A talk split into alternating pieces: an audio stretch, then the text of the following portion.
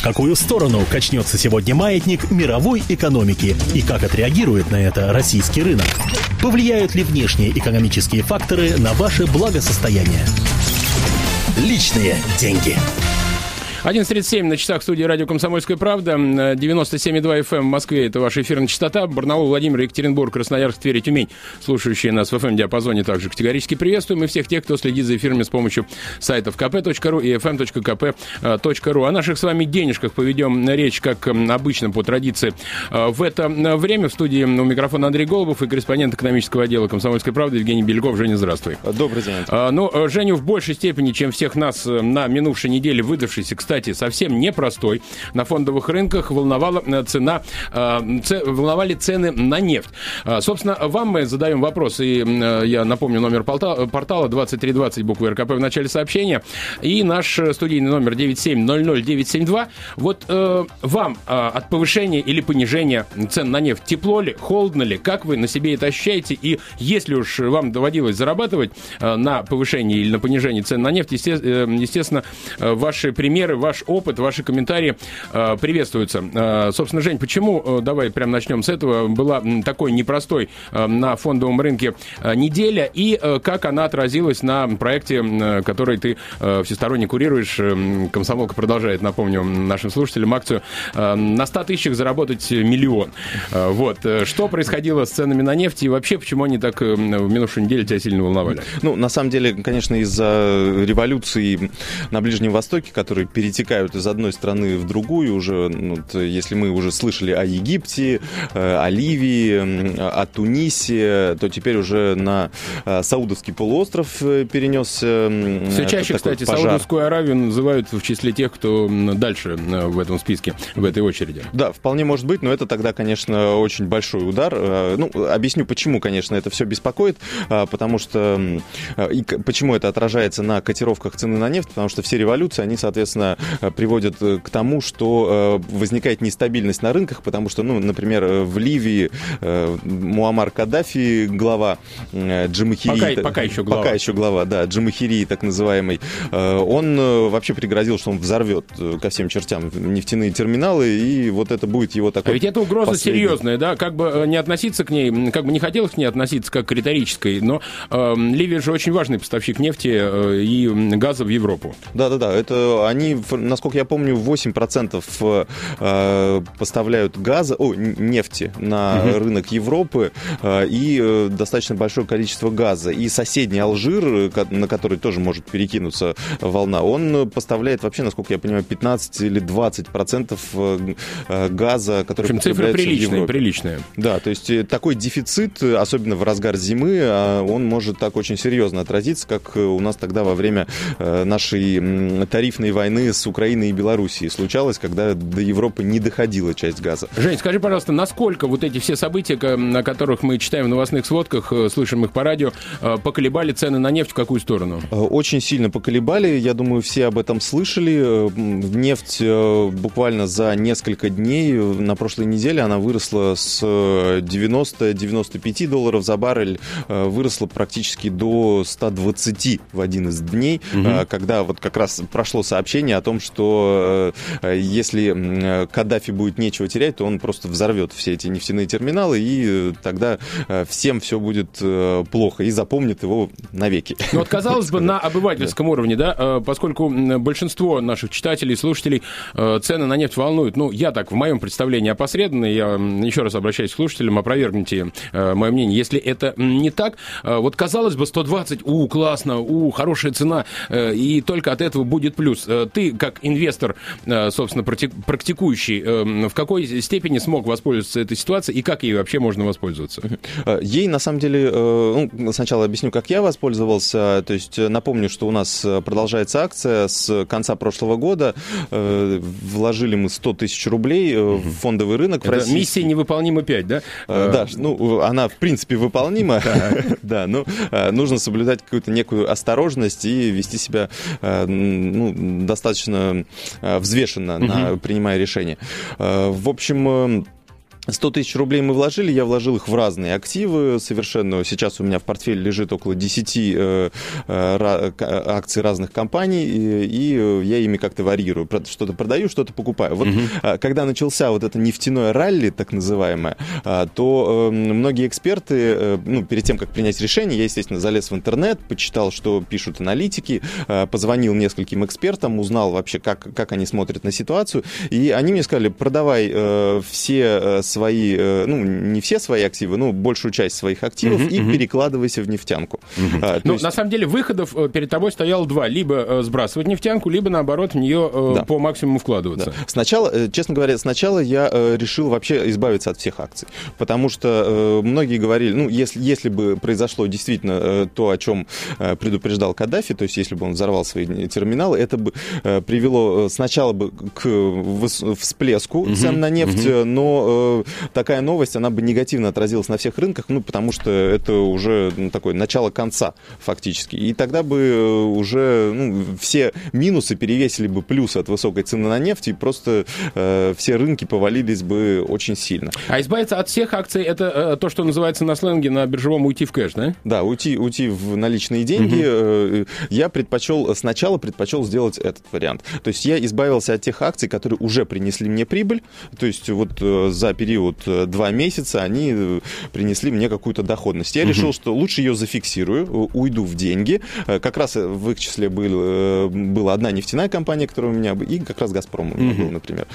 Я от них избавился. Обе голубые, голубые фишки, Голубые да? фишки, угу. да. То есть акции крупных, крупнейших наших российских компаний. И что же получилось в итоге, когда ты от них избавился? Я от них избавился, получил прибыль достаточно, ну, зафиксировал, и у меня так денежка лежит на счету. На следующий день самое интересное, что Э, акции пошли вниз. Угу. Как раз таки те... То есть ты вовремя это сделал? Да, получилось, что вовремя. Это, конечно, просто по интуиции получилось, потому что я подумал, что раз они сегодня э, растут на 3-5%, э, то обычно э, инвесторы любят фиксировать эту прибыль, потому что, ну, очень большой Да, потому рост. что большая вероятность, что после этого сразу последует небольшое падение. Жень, у нас да, есть да, звоночек да. 97 Андрей у нас на связи. Андрей, пожалуйста. Добрый день, Добрый. ребят. И очень приятно всегда вас слушать. Я вот звонил в прошлый раз, так. на прошлой неделе, угу говорил, что надо вкладываться в золото и в серебро. Помните, вот это? Да, да, Но да. дело в том, что это просто сейчас идет политика против э, растущей экономики, как бы стабильной экономики Европы, понимаете? Угу. Просто накануне Сорос, когда вот начались эти действия в Ливии, он сказал, вы хотели валютных войн, нате, получите. Никто на это внимание не обратил.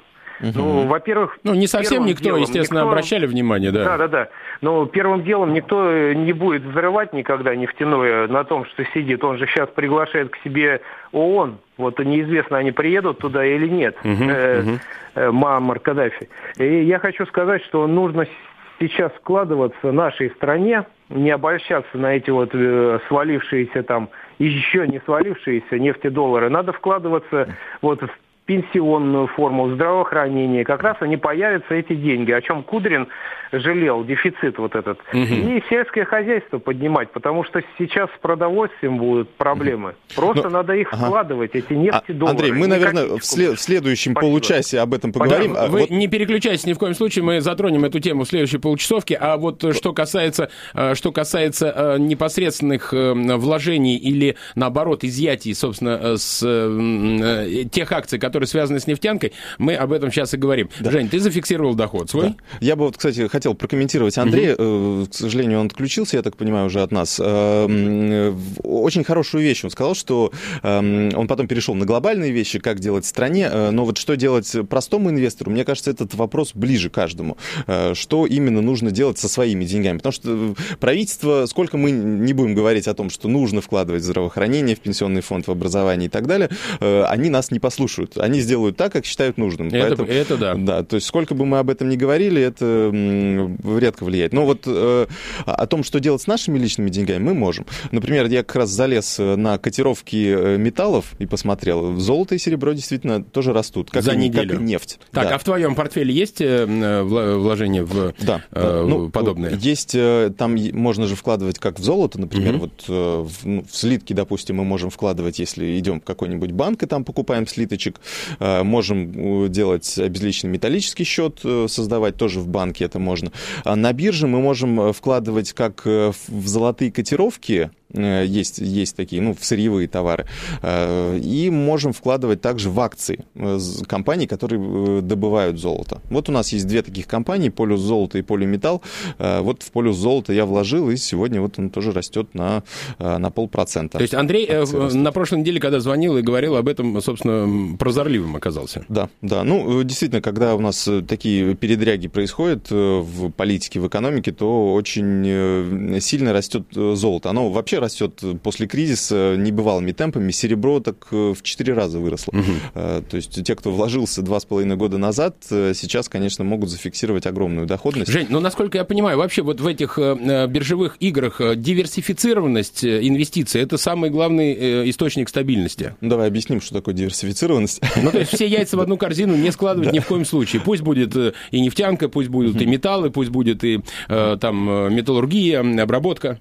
Да, как советуют Э, эксперты, и совет очень оправданный. Э, нужно, конечно, делать э, такой портфель, состоящий из разных видов активов. То есть, конечно, иногда, когда происходят какие-то события, ну, сейчас нефтяной ралли, то, например, ну, грубо говоря, 50% своего портфеля можно переложить в акции этих компаний, потому что они сейчас, ну, такой растущий рынок. Но остальные, остальную половину портфеля лучше разложить в других активах, активах, которые, ну, если что что-то вдруг э, с нефтянкой произойдет или резко поменяется тенденция на рынке, то э, это ну, у вас вы не потеряете слишком много. Жень, насколько ощутимым оказался доход, который ты зафиксировал по нефтянке, и что ты с ним сделал впоследствии? Ну, я пока еще его не зафиксировал, то есть э, как раз вот как я и говорил, 50% примерно портфеля я разместил в разных в акциях разных компаний. Ну, соответственно, смотрел на те акции, которые у нас же была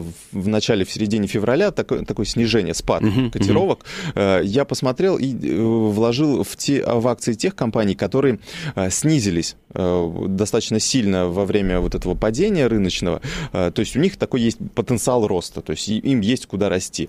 И вложил в основном в эти. То есть я, если есть, были какие-то компании, которые в противовес этому падению росли, то в них я не вкладывал, потому что, ну, скорее всего, они, наверное, будут падать. Ну, такая психология все-таки есть. Э, не, это не означает, что я, конечно, прав э, и что действительно э, я вложил все правильно. Но пока, пока рынки растут, вот сегодня ММВБ у нас растет, ну, не намного, на 0,3%, ну, большинство моих акций, они все-таки немножко прибавляют в цене, полтора процента, два процента. Я сейчас думаю, активно слежу, потому что если тенденция поменяется, то... А она может поменяться на самом деле? Да, может, потому что уже у нас э, ну, нефть э, уже сбалансировалась, вот она на 110 долларах, сейчас уже сбалансировалась, и чуть вверх, чуть вниз э, качели такие происходят, и в какой-то момент большая часть трейдеров захотят зафиксировать прибыль. И ага. так, в этот лучше, главное, не пропустить этот момент и вовремя продать. Скажи, пожалуйста, а существует такая перспектива, вернее, такой вариант, рассматриваешь ли ты э, вот на эту полученную прибыль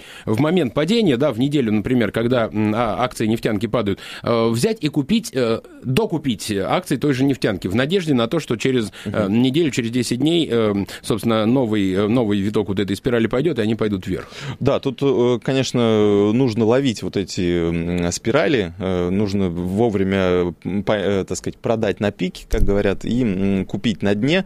Э, если бы, соответственно, у меня портфель был очень большой, или я мог бы варьировать... Ну, через годик да, будет, да? Заносить. Ну, постараемся. Я, конечно, поставил перед собой цель как минимум 20% заработать, то есть в два раза больше, чем может дать банковский депозит. Это такой... Но это оптимистичный сценарий, Нет, да? Это, это, я а, пессимисти... это пессимистичный сценарий. Я рассматриваю угу. как пессимистичный, потому что э, столько времени потратить на вот, вот все эти э, колебания, попытки угадать, э, куда двинется рынок и получить всего 20% прибыли, это, в принципе, мало. Слушай, достаточно. ну ведь среди управляющих э, финансовых бытует мнение, что вот по, по индексу ММВБ, если тебе удается опередить этот индекс, то, значит, mm-hmm. вроде все хорошо.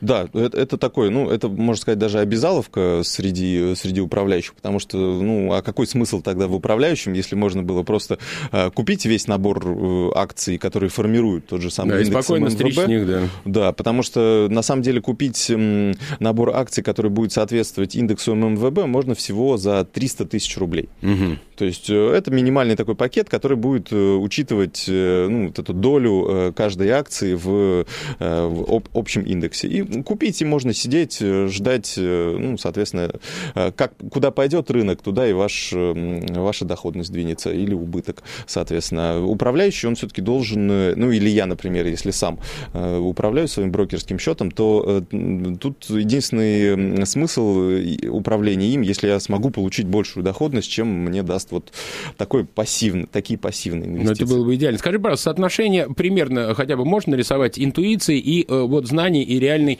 э, ситуации, мониторинга реальной ситуации. Все-таки интуицию допускаешь ты в свои э, решения, когда э, принимаешь решение э, об избавлении от каких-то акций или о приобретении новых? Ну, я пока еще, честно говоря, и какие-то разумные, э, недостаточно хорошо знаю такие индикаторы, по которым можно принимать решения. То есть я ходил э, на курсы по техническому анализу, тоже писал об этом, угу. фундаментальному анализу, когда можно смотреть на акции и, и пытаться понять, то есть недооценена компания, например, по, если у нее там прибыль большая, а цена акций маленькая. Или наоборот переоценка имеет Да, место. или наоборот переоценка. А, или можно технический анализ, когда смотришь по этим графикам, и э, там есть свои законы, по которым можно определить, куда дальше двинется, двинется котировка. Угу. То есть я это пока поверхностно знаю, э, пытаюсь что-то из этого применить, э, но и смотрю за новостным фоном и как-то пытаюсь включать интуицию, но это нужно, конечно, большой опыт. Я думаю, к концу года его побольше появится у меня, потому что... Ну, ну и пакет расширится, соответственно. Ну, постараемся расшириться, да. То есть я 50% себе как цель поставил чтобы э, мы даже здесь в эфире поспорили с Михаилом Антоновым. Да, я помню, да, да, помню этот спор, да. Я думаю, он его хорошо помнит и, собственно, будет к нему периодически возвращаться. Да. Скажи, пожалуйста, на этой неделе на что у тебя в основном нацелен глаз, э, что ты собираешься делать и какие сферы, какие области представляются тебе наиболее привлекательным как инвестору? Ну, сейчас у рынков, когда они осознали, что вроде как позади немножко вот такая, такой вал революции, то есть немного, немного поутихло на Ближнем Востоке, э, хотя еще не погасло абсолютно, э, но у инвесторов такой небольшой эйфория небольшая. Поэтому, угу. скорее всего, она, ну, по моим ожиданиям, продлится, может быть, сегодня, еще завтра. Потом начнется, скорее всего, фиксация прибыли. Ну, не могу. То есть я сейчас буду следить за тем, что происходит на рынках, э, и пытаться э, поймать тот момент, когда э, все пойдет вниз. Ну, практически каждую неделю у нас рынки, если даже идут вверх, то в один из дней они немножко проседают вниз. Ну, то есть это... важно поймать вот этот день? Да, важно поймать этот день и не пропустить, попробовать на этом заработать. Жень, а вот выжидательная такая, это же получается такая консервативная выжидательная позиция, она отдает свои плоды? Собственно, а вот есть же два варианта, да, либо активное движение туда-сюда, пусть даже по мелочи, либо вот если такой небольшой стендбай на рынках после всплеска э, выжидать, какая из позиций предпочтительна? Тут до сих пор э, ходят э, споры на рынке об этом, потому что кто-то говорит, что, например, Уоррен Баффет, самый успешный инвестор, говорит о том, что нужно купить акции, то есть понять, что действительно акция будет расти в будущем, что это хорошая компания, она будет приносить хорошую прибыль, вложили в нее и держим акцию вечно до конца, передаем наследникам и, и, и так далее. То есть это такие пассивные инвестиции инвестиции. А, многие э, торгуют, э, ну вот трейдеры, например, которые на бирже, э, которые зарабатывают этим, они торгуют ежедневно только в течение дня. То есть, ну, грубо говоря, они совершают сделок, много-много маленьких сделок. Если они если они вложили э, деньги в акцию, и она выросла на 1%, они уже фиксируют прибыль. Ну или там 1-2%. Э, Все, фиксируют прибыль, смотрят теперь на другие акции. Mm-hmm. То есть если на них тоже получается работать, они, соответственно, тоже... Э, если они получают там полпроцента убытка, они сразу же закрывают позицию, потому что, ну, вроде как, значит, приняли неправильное решение. То есть это очень две разных стратегии, и кто зарабатывает больше, это до сих пор большой спор. Я пытаюсь как-то понять для себя, что мне удобнее, и делюсь об этом, соответственно, Что ж, ну я думаю, что э, к следующей неделе именно к этому времени будут уже результаты, да, э, вот этой, вот этой, скажем, вот этого отрезка, да, будем надеяться, что они окажутся позитивными. Надолго не прощаемся. Э, через 10-15 минут буквально мы э, обсудим вопрос, который затронул наш слушатель, министр финансов, э, собственно, Алексей Кудрин предлагает возродить стабфонд. Зачем и почему это предлагается сделать? Буквально через несколько минут. Женя, благодарю тебя, Евгений Беляков. Да, Услышимся буквально через 10-15 минут. Личные деньги.